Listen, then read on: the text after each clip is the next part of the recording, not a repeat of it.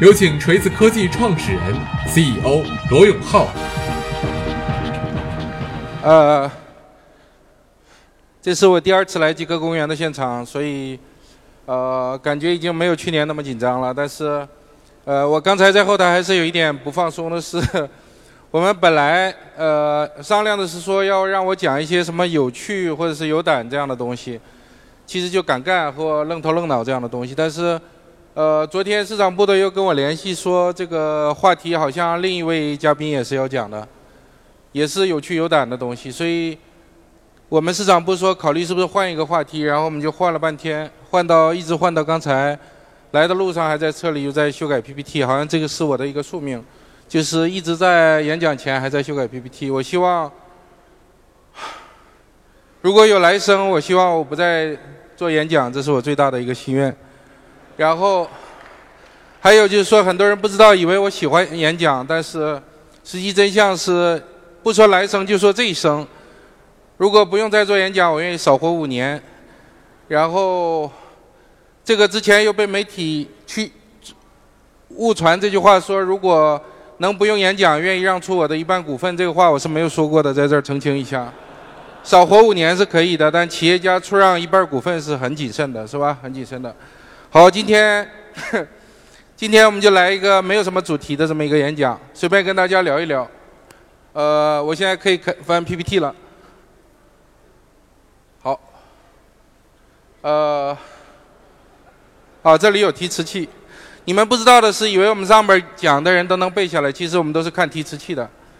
呃，正确的看法是这样：如果我站在这儿呢，就不要看这块提词器，因为这样显得我在看看。应该我假装这样看观众，其实是看那块提词器。这是一些舞台经验，比如说，呃，我们公司同事今年第一次帮我，我们的软件产品总监朱孝木同学，第一次帮我在 T 二的发布会上扛了三分之一的演讲内容，但是。呃，尽管我事先提醒他，他可能上台有点紧张，所以他一直在看自己挨着的这个提词器，这是不对的。正确看法是看那个，但是那边观众会误以为我在看着他们深情的在表达一些东西，是吧？好，现在看一下，为什么要在一个超高性价比、铺天盖地的时代打造一个精品手机品牌？这个是我们今天要探讨的第一个问题，实际上也是我经常被投资人问到的一个问题，因为呃，所谓的互联网手机。这个时代一个喧嚣的这么一个旋律，使得很多投资人经常会问我这样一个问题：说为什么要在超高性价比这个概念铺天盖地的时代打造一个精品手机品牌？他们认为我们这是一个不合时宜的做法，但是我自己不是这样看的，是吧？我自己并不是这样理解的。首先，我们就这个问题讨论下一个：为什么中国人如此的在意性价比？大家觉得什么原因呢？我们出去的时候跟日本。跟美国的运营商沟通的时候，他们经常会聊到这个问题，就是说，为什么中国人如此的在意性价比？当时我听着挺生气的，我心说你们这些富六代、富七代，从来就没穷过，是吧？所以如果他穷过的话是可以理解的。你看，我是一九七二年出生的，我小的时候没赶上过饿肚子，但赶上过营养不良。我赶上多年的营养不良，虽然现在看起来不太像。我赶上多年的营养不良，所以我其实非常理解这个东西。那你们看一下，这个是什么东西呢？我年轻的时候，我年轻的时候，中国的京酱肉丝通常是长成这个样子的。这些年呢，其实中国人虽然在买手机的时候还很在意性价比，但是整体上毕竟日子好过了，是吧？这些年我们看到京酱肉丝经常都是长这个样子的，显得精致了很多，是吧？实际上味道也好了很多，摆盘也很讲究，看得出是用心做过的。然后价钱呢，什么变化呢？我年轻的时候，左边这么一大盘差不多有一斤肉，真的不夸张，有一斤肉，在东北的菜馆一定是有一斤肉的，差不多是要八块钱。现在呢，三十六块钱是吧？所以我想拿这个来说明一下，这个消费观念的变化是跟我们的经济发展水平是息息相关的，非常正常的一个东西。你再看一下这个例子，我年轻的时候如果去海滩上看，妇女们穿的泳装大概是这个样子的。你可以注意到它包住臀部的那个地方比脑袋还要大，非常的费布料。这些年，如果我们去热带的海滩，经常看到的泳裤是这个样子的。价格发生了什么变化呢？左边那么多的布料用了二十块钱，右边呢，基本没用布料。我们甚至怀疑那个是不是布料。它要一百九十九块钱，所以呢，所以很多时候就是这样，非常简单的道理，是吧？外国人不知道，因为那些发达的国家但是没有经历过这样的时代。我们其实很清楚，所以我们作为国产厂商，又想打造一个精品。虽然每天听到性价比甚至超级性价比这样的话，我们心里也不是那么。舒服，但是我们非常理解，知道它是怎么来的，因为我们毕竟是从那个年代走过来的人，是吧？非常的理解。那么我们年轻的时候，甚至比今天的很多消费者的世界观还不健康，因为今天我们，比如说我们 Smartisan T1 发布的时候定了一个三千块钱的价格，很多人破口大骂说你凭什么这么贵？说我们是奸商，说我们是坏蛋，是吧？呃，我们年轻的时候有没有过这样不健康的世界观呢？也有过，是吧？我们年轻的时候非常不健康。我们有过这样想法，我年轻的时候觉得所有的中高档餐厅老板都是开黑店的。相信直到今天，到很多经济欠发达地区的话，在中国，很多人也是普遍存在这样的观念，是吧？而且即使在北京、上海这样的一线城市，是否具有这样的观念，跟你的收入水平是大致相关的，是吧？所以我们总是要理解这些东西。特别是当你有过同样的或类似的经历的时候，这件事儿是可以理解的。所有的星级酒店老板。都是开黑店的，这是我们年轻时候的想法。所有的服装品牌，品牌服装，因为品牌服装卖的贵一些，我们认为都是黑社会做的，是吧？但假冒的不是。你可以想象，我们都不健康，这是我们年轻时候有过的观念。同时，所有的软卧和头等舱都是坏蛋经营的。年轻时候我们从来做不了这些，就会有这样想法，甚至更不健康的认为，做软卧和头等舱的也不是什么好东西。这是我们年轻时候都有过的想法，也许你们没有，我的同龄人在座的也有，也许你没有过，但我年轻时候或多或少跟很多朋友是有过这种不健康的思想的。所以呢，我们今天卖手机想做精品，卖一个中高端，以至于很多人有这样的指责，我们是可以理解的，是吧？虽然这个痛苦，但是可以理解。好，幸好呢，中国人变得越来越富裕了，这是。非常好的一个现象，是吧？所以我们看到了一些变化，比如说，呃，仅仅是几年前我办英语培训的时候，我就注意到很多很多的公司，或者说绝大多数公司，除了那些外企，基本就没有用正版软件的，全都是盗版。但是这些年呢，我已经陆续看到很多很多的中小企业也都在使用正版软件了，是吧？即使没有被微软查到家，他也开始使用正版软件了。这就是时代的进步，观念的进步。当然，它跟经济水平的发展是息息相关的。我们普遍感到一点，就是说，零零后的道德水准要高于九零后，九零后的道德水准要高于八零后，八零后呢也高于我们七零后，这是整体的看是这个样子。所以呢，你的观念、你的思想、你的世界观跟你的收入水平是息息相关的，是吧？所以今天我们作为软件和科技行业的从业人员，很高兴的看到，呃，这些软件，很多企业。甚至是很多中小企业，国内的也已经开始使用正版了。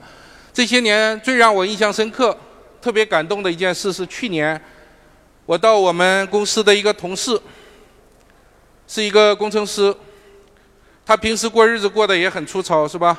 打扮呢也也就跟我一样，穿得很邋遢，吃的也比较随便，生活上并不讲究。但是我特别感动，有一天他加班，我到他边上，我发现他正在注册一个正版的毛片网站。我非常非常感动，因为这是一个对我个人来讲是一个是一个人生道路上一个值得铭记的这样一个时刻，是吧？一个收入年收入只有十几万的一个年轻孩子，竟然虽然用的是公司的带宽，但我不计较，竟然在他的电脑上注册一个正版的毛站。如果中国的年轻人，都发展到有一天看毛片儿全都是看的正版，那我觉得这个国家已经走入正轨了，是吧？走入正轨了，所以，所以呢，虽然虽然由于贫穷落后的这个记忆，很多人呢对一些一个精心打造的产品和与之匹配的价格，仍然有一些不健康的想法和议论，甚至对我们呃，毫无理由的、毫无逻辑的妄加指责和批评。但是我个人从内心深处是越来越能理解这个事情的，因为很多时候不理解，只是我忘了年轻时候自己什么德性，是吧？一旦想起来的话，我就觉得这些东西都是完完全可以理解的。好，说回手机，刚才跑题跑得有点远了，是吧？首先，一个好消息是中国的智能机市场基本上不增长了，这对我是一个特别大的好消息。这对靠廉价的产品走量的厂商来是一个噩梦，但是对我们打造精品的、有追求的厂商来讲，这是一个非常好的消息。终于不增长了，终于不增长意味着。你在做一些便宜的、廉价的、粗糙的那些东西呢？市场空间进一步缩小了，而追求品质、追求差异化的厂商呢，日子会比较好一些。因为我们看了一些统计，比如说上一台手机的价格对之后购买手机价位的影响，相信你们也看过这样的数据，是吧？这个是新浪科技的一个数据。上一台手机价格是一千块，之后购买手机价格在一千到两千元的用户占比大概有百分之二十六，也就是说。我们中国的智能机从没有或者是稀缺到现在全面普及开，实际上基本上用智能手机的人已经人手一台了，是吧？还有一些人呢没买，但是他们以后估计也不会用了。虽然我们推推了一个远程协助，以后可能很多老人会用，但是呢，基本上就是说你不用去教育市场，他自己就会买的人基本上人手一个了。这意味着这些人去换下一部机器的时候，多数情况下会选择更好的东西，是吧？多数情况下会选择更好的东西，所以这对我们是一个重大的好消息。同时呢，我们国产厂商还肩负着一些痛苦和使命。比如说，你可以看一下我们刚刚发布的 Smartisan T2 用的是呃高通的808芯片。那你看一下同期使用高通808芯片的左边这列是国产厂商的，右面是进口厂商的或者国外厂商的，大家可以看一下价格，是吧？小米四 C，主流的产品里最便宜的，一千二百九十九，八零八芯片的机器。奇酷的旗舰版是一九九九，Smartisan T2 是二四九九，联想的乐檬是二四九九，摩托的在中国产的是吧？摩托 X Style 是二九九九，剩下呢这些进口的，配置大致相当的是这样一个价格。所以呢，我们国产厂商追求精品的时候也是比较痛苦的，因为很多时候你要的利润。也是要用于研发的，并不是说你多出来的全都揣到兜里去，是吧？还要承担更好的服务、更好的研发、更好的工艺、更好的用料等等这样的东西。所以，始终对硬件厂商来讲，如果你走精品路线，利润始终都是非常非常重要的，是吧？所谓的互联网手机终归是一场泡沫，因为我们卖一两千块钱的东西，完全没有利润，甚至赔钱出去之后。通过 UP 值只有几十块钱的那个渠道再把钱赚回来，这个终归是行不通的，是吧？行不通的。所以呢，我们自己感到一些痛苦的就是说，国内的厂商大家的认可还是左边这样的价格，而且我们处在中间，也已经有人在骂了，是吧？而右边厂商这个样子呢，通常是没有人骂的。苹果我还没有列上去，是吧？苹果还没有列上去，你知道是什么样子？大概是这样一个情况。所以呢。呃，我们会去想说，是不是中国的消费者盲目的崇洋这样一种消费，是不是这样呢？大家说我们认可外国的厂商、外国的品牌收更多的钱，是不是盲目的崇洋消费？是不是？不一定的是吧？不一定的，因为我们去考虑了一些。最近我们在会上就讨论了一件事。有一次我们在会上说，供应链里面有一个元器件。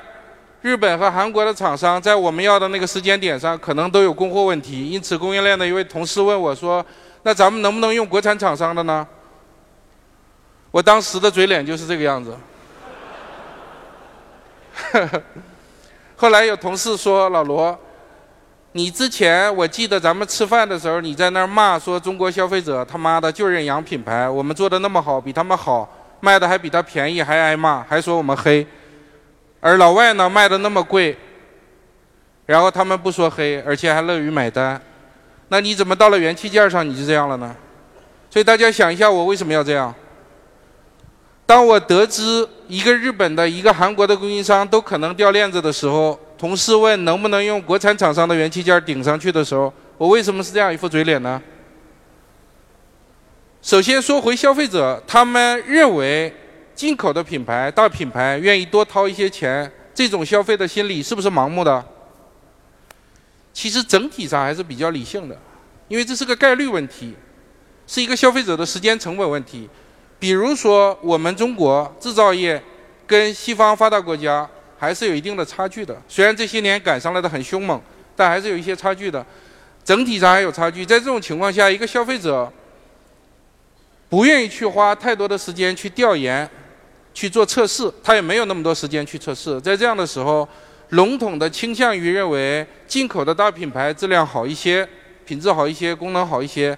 因此，在那儿买单的时候多一点儿，他认为是合理的；而国产厂商呢，基于他过去的生活经验，认为整体上差一些，活儿糙一些，因此愿意少交一点儿钱。如果多了，他就宁可买进口品牌了。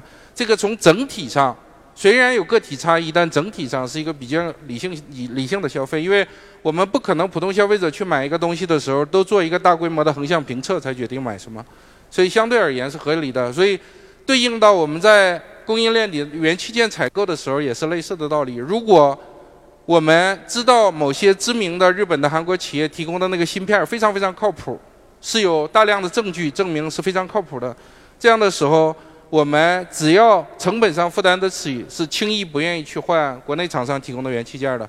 这个从时间成本上大致是一个理性的行为，虽然有单个单个物件的差异，但整体上是一个大致理性的行行为。所以。我们这些东西思考的越多呢，越能心平气和地面对今天国产厂商在这个特定的时代，我们面临的这个痛苦和我们的使命，是吧？因为日本和韩国的厂商起初发展制造业的时候，也是远远落后于欧美厂商，所以也被羞辱的不行。包括盛田昭夫年轻的当年做索尼的时候，在日本推精品的电器，被日本人骂得狗血喷头，说他太黑了。你一个日本厂商凭什么卖这么贵？因为那个时代。日本制造就是廉价的代代名词。后来盛田昭夫没有办法去海外发展，在美国获得了巨大的成功以后，回去日本消费者就拿他当民族英雄了，是吧？一代代的企业家其实都是这么走过来的，所以我们能想清这个东西，心平气和的话，从另一个角度讲，我们也觉得很幸运，你赶上了一个伟大的变革时代，能够想清楚这些事情，努力把它做好。等到有一天中国制造也成了一个让全世界都认为是好东西的时候，如果你是刚好生逢其时参与了这场变革，其实对企业家来讲是一个可遇不可求的一个时代机遇，是吧？所以从这个意义上呢，我们很愿意扛住这种痛苦，然后直到走出一个骄傲的未来，是吧？大概是这样一个想法。好，然后。如何在一个接下来讨论的问题是如何在一个超高性价比、铺天盖地的时代打造一个精品的手机品牌？这个是今天要讨论的。刚才说为什么要，现在是如何，是吧？如何打造？那么我们基本的想法还是比较简单的，就是设计上的差异化、软件体验上的差异化和品牌上的差异化。这也是我们多次阐述过的了，我简单带一带过就好了，是吧？先说设计上的差异化，比如说我们在白色手机上看到上面的 P sensor 和听筒。一般来讲，世界一线大厂都是这个德行的，是吧？所以我们从一开始以一个设计驱动型的企业自居，然后我们做这些细节的时候呢，花了很多心思。然后这个可能也是，如果没有弄错的话，是吧？如果没有违反网广告法的话，可能是全球第一个把 P sensor 做到听筒槽里，以至于看起来无比的整洁优美的这么一个手机，是吧？我们在设计上做的一些事情。今年做的另外一件事情是。在全金属中框，全世界都在为了天线问题把它切断，做成一个丑陋的塑料和金属连接件的时候，我们耗费了很多的心血，大概用了五百八十八天的时间，攻克了这个工程上的难题，使得全金属中框的 T2 从而金属中框从任何一个角度看，它都是百分之百的金属，没有中间掺杂一些塑料在里面，是吧？这些东西对于注重设计的人来讲是意义深远的。但对于那些喜欢八块钱一大盘京酱肉丝的人，可能没有什么感触。但是再一次，我们能够理解，是吧？因为这个是一个，你懂的是吧？我不能是，这个是很难讲的一个事情，稍稍不注意分寸，就会被歪曲。有一次，呃，有一个数码门户网站的来采访，说起 T1 的时候。他问你这个怎么这么贵呀？你怎么能这么贵呢？你怎么想的？一个国产厂商怎么能卖三千块？你是不是哪儿弄错了？一口气问了我三十分钟。后来我很很愁，我就说还有四千的，还有五千的，还有六千的手机。我们卖三千块，就是针对愿意花三千块买手机的那个群体。这有什么对错呢？我说我们不要再聊这个话题了。然后他又问了我两句，我有点不耐烦。我说就这样吧。后来我看他脸上显得受伤的表情，是一个非常年轻的记者。我心想坏了。果然回去他又发了一个帖子发在他们频道的头条上，写说罗永浩说冒号穷屌丝走开，我们是为精英阶层服务的。这个给我们拉仇恨的，呃，一个报道是吧？下边我去看有一万多个回帖，当然全都是诅咒我死全家的是吧？所以从这个意义上呢，我们有的时候不得不面对和讨论这个话题，但是还是要非常非常的慎重是吧？好，很希望能跟你们分享今年下半年要出的产品。我们在工程上又实现了一些不大不小的突破，在设计和工艺上实现了一些不大不小的突破。但是你也知道我是讲不了的，是吧？只是说一下。好，接下来呢？哦，体验上的差异化不用说了，这个我到这儿是感觉很温暖的，因为去年在我们公关危机和负面的消息铺天盖地的时候。从国外我们得了一些工业设计的奖，而我们的操作系统 SmartEdgeOS 呢，在去年这个时候在极客公园的大会上得了年度创新大奖，是吧？所以我今天来秀这个的时候，心里是非常温暖的，是吧？我们这个操作系统去年在这里就在这个舞台上获得了年度创新大奖，然后今在今天已经发展到2.5的版本了，是吧？所以呢，我们在安卓上提供了一个完全不像安卓的一个操作系统方面的体验。我们为了让更多的用户尝试到这个东西呢，我们已经把里面的核心的 App 和桌面都剥离出来。现在你任何一个安卓手机都可以安装我们的系统的，包括桌面在内的大部分软件了，是吧？大家可以尝试一下，不需要买手机，是吧？最后，品牌上的差异化呢，这个我们也讲了很多了，差不多讲了三年了。基本上品牌关键词，我们跟多数的不是所有的是吧？多数的国产厂商的差异呢？其实也没有什么特别的，就是说想法不一样，就是这样，没有什么特别的。比如说我们看到的一般关键词就是什么超高性价比、顶配机皇、领袖人生、尊贵限量、什么性能怪兽、机霸、年度最实惠产品等等等等。这没有什么错，只是说你可能服务的是不同的群体，是吧？我们用的这些东西呢，经常被制造业的那些老板们嘲笑，说我们是骗子，因为我们讲的是天生骄傲。我们讲的是偏执，讲的是用户体验，讲的是漂亮的不像实力派，讲的是体面、情怀、价值观、设计驱动型工匠精神等等。所以这些东西呢，被那些怎么讲？那些憨厚老实、论斤卖手机的那些厂商看来，认为我们是骗子。其实我们骨子里是理解这个东西的，是吧？因为当我们和他类似的世界观的时候，也是这样看待别人的。所以，我们今天如果遭遇到了这样的一个误解，和指责，我觉得是活该的，是吧？这都是一个国家正常发展、一个行业正常发展过程中不可不可避免的一些事情。好，接下来呢，回到刚才问的第一个问题：为什么要在超高性价比、铺天盖地时代打造一个精品的手机品牌？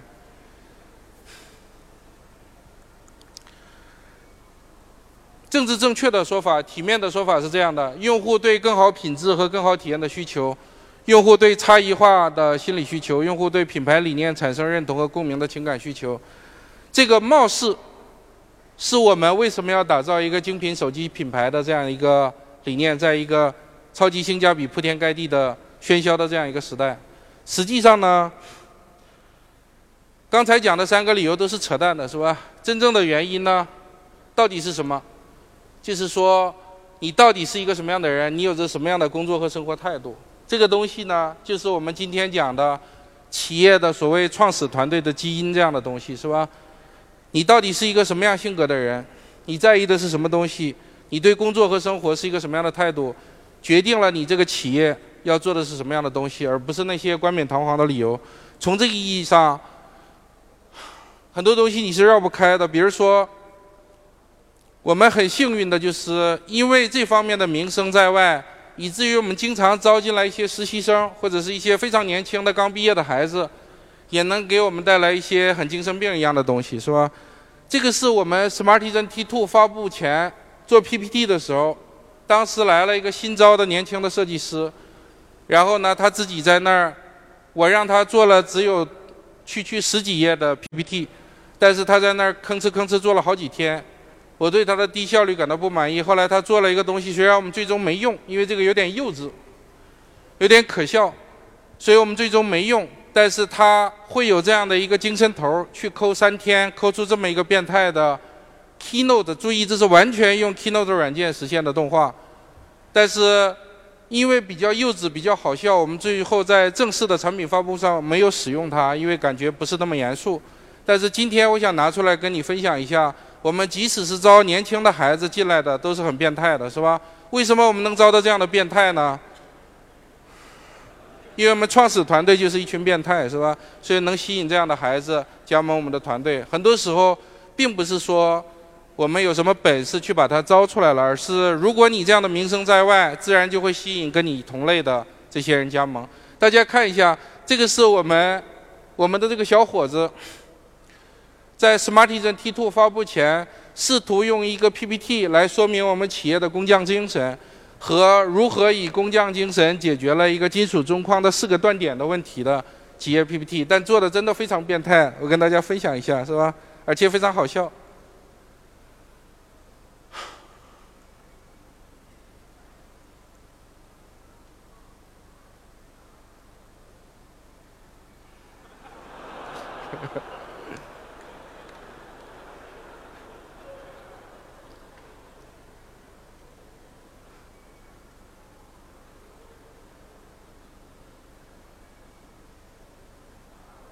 知道在 Key Keynote 里怎么做这样的效果吗？那个胳膊是要切掉的，单独叠加的是吧？然后一阵一阵的，所以看起来像动画，像动画片。这个看起来太好笑了，所以我们最终没用。但是呢，当时在公司内部 review 这个 PPT 的时候，大家都问老罗：“你从哪儿找来这样的一个疯孩子是吧？”其实不是找来的，他就是就那么来了是吧？因为我们就是一群变态，所以做一个 PPT。能够找到这样的孩子，但不是找的，是吧？是自己撞上来的。我们在设计方面，我们在人机交互方面，我们在工艺和工程方面，哦，没关系，好，谢谢，谢谢，没事没事，好。最后我想说的是，那些自称等我们有钱了，也会试一些不一样的东西的企业，为什么最终都没有尝试任何不一样的东西？这句话写的有点绕，我希望你们能看懂，是吧？就是说，有些企业呢，在初创时期挑战一个比较困难的工艺，或者是去完成一个变态的细节设计的时候，通常内部会有这样的讨论：说等我们有钱了，也会试一些不一样的差异化的东西。这样的企业最终即便发了财，赚了很多的钱，也没有去做任何不一样的东西。这是我们在这个世界上经常看到的。为什么呢？因为他们本来就是那样的人。我们这个团队本来就是这样的人，这也许没有对错，没说没有好坏，但是不一样就是不一样，是吧？所以这个世界呢，绝大多数行业都是一群一模一样的人，不管做的好还是坏，都是一群一模一样的人在做差不多的东西。而那些嘴上挂着差异化，但从来没有做过差异化的企业，你不要指望他赚了钱，然后能够吸引人才或者能够招来人才，就能做差异化的东西。很多企业一开始不管走得顺还是不顺，差异化这个东西很大程度上是创始团队与生俱来的东西，是吧？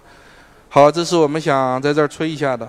同时呢，患有不可救药的工匠情节的创业者们，在浮躁的时代如何取舍和自处？这是我这些年见到很多创业团队，有很多非常有个性的，想了一些有趣的差异化的东西，胆子很大很激进，但是呢。理论上也存在可行性这样的东西。之后，由于制造业里面过分的强调超高性能、超高性价比，强调不赚钱、强调赔钱，很多手机甚至操作说我们要赔二十个亿卖一款手机，是吧？我们处在这样的一个时代，所以呢，很多有工匠情节、希望打造精品的年轻的创业者们，有的时候也确实感到非常的困惑，是吧？非常的困惑。那我们的态度呢？对这个时代的这种声音，我们的态度是听取和重视，假装听取和重视这些噪音，然后呢，保持本色。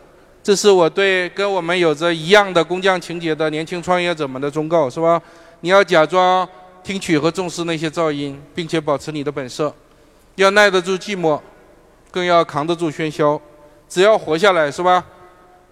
你做的那些东西，如果是充分差异化，又是市场需要的，终于会被认可的，是吧？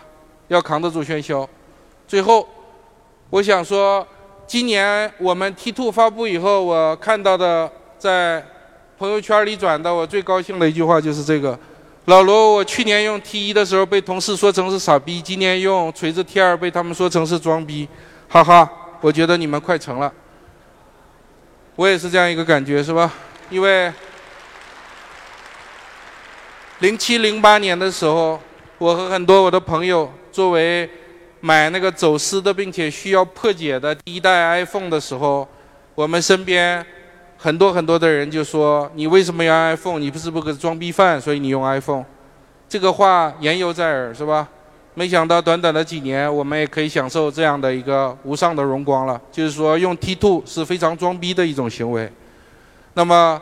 我们可以预见，在未来，它会让更多的人装好逼、装上逼，是吧？就这样一个。好，谢谢大家，今天就到这里。